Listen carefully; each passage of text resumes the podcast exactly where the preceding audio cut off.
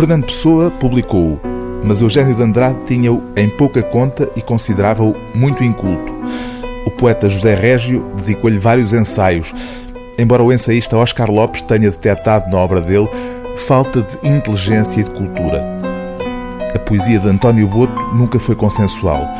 Eduardo Pita, o responsável por esta edição que reúne a obra poética completa do autor de canções, tem uma explicação simples para a dificuldade de Boto em ser aceito no cânon da literatura portuguesa do século XX.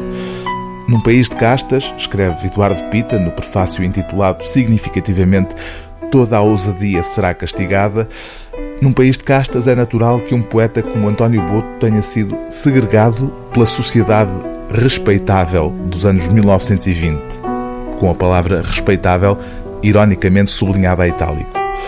Nunca, como com António Boto, a poesia portuguesa tinha até então cantado de forma tão explícita e sem subterfúgios o amor homossexual. Em linhas gerais, o prefaciador desta edição traça assim o retrato do autor deste volume. Criado em Alfama, sem educação formal, nómada dos bairros populares, homossexual notório, aspirante a ator, ajudante de livraria, mitómano, tudo o afastou do padrão de respeitabilidade do seu tempo. Publicou o primeiro livro em 1920 e morreu atropelado no Rio de Janeiro aos 62 anos.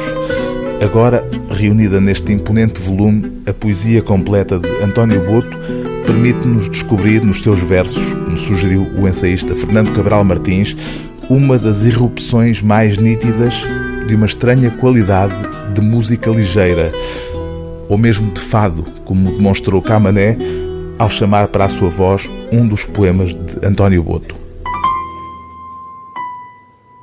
Quem põe certezas na vida facilmente se embaraça na vil comédia do amor.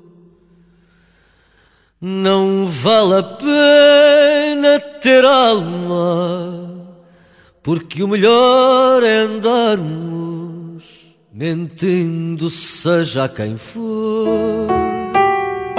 O livro do dia TSF é Poesia de António Boto, responsabilidade editorial, cronologia e introdução de Eduardo Pita, edição Assírio e Alvim.